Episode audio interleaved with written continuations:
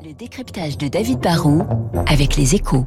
7h57, bonjour David Barrault. Bonjour Gaël. Les soldes d'été se terminent et visiblement la récolte n'aura pas été très bonne cette année. Ah, bah effectivement, les soldes s'achèvent demain. Bon, donc on n'a pas encore les chiffres définitifs, mais, mais le bilan s'annonce même franchement mauvais puisque sur les, les, trois premières semaines qui font plus que donner une tendance, bah les ventes étaient quand même en baisse de presque 20% et je vous parle de par rapport à 2019, c'est-à-dire euh, l'année de référence avant le Covid.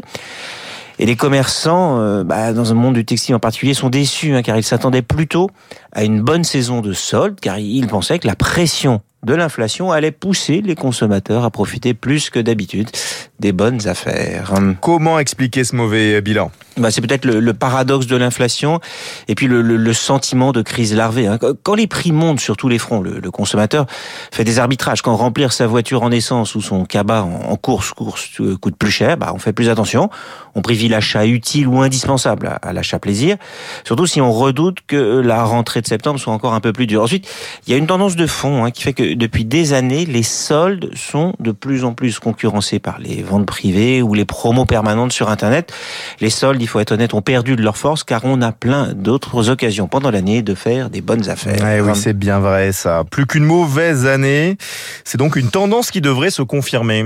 Ah oui, franchement, Gaël, je pense qu'on peut pas l'exclure que ce soit un phénomène plus structurel que conjoncturel. Déjà, les soldes sont souvent tirés par les ventes de produits textiles et le textile voit ses ventes baisser année, après année. Cela affecte les ventes tout au long euh, des 12 mois, pas seulement pendant les soldes. Le consommateur a sans doute un peu changé. Hein. C'est un mix entre une hausse des ventes de produits de seconde de main via des sites comme Vinted, un consommateur qui va se faire plaisir avec des articles de marque de luxe et pour le reste, bah, aller chez Zara, Uniqlo ou Primark en privilégiant le, le, le rapport qualité-prix. On est toujours dans la société de consommation, hein, faut, faut pas se faire d'illusions, mais on a une forme de, de, de consommer moins mais consommer mieux ou de consommer plus malin pour certains. Et puis enfin, Dernier élément un peu technique qui a peut-être joué, c'est que depuis cette année, les prix barrés doivent afficher une vraie réduction par rapport au prix moyen constaté sur le mois précédent les soldes.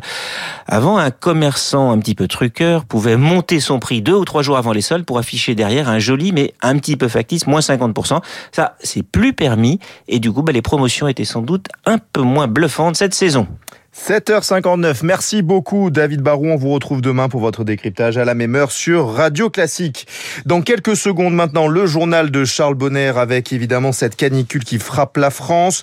Vous aurez aussi rendez-vous euh, avec l'édito politique de Guillaume euh, Tabar. 8h15, la question du budget de la défense. Faut-il l'augmenter? On en parlera avec notre invité Nicolas Bavrez, historien et essayiste.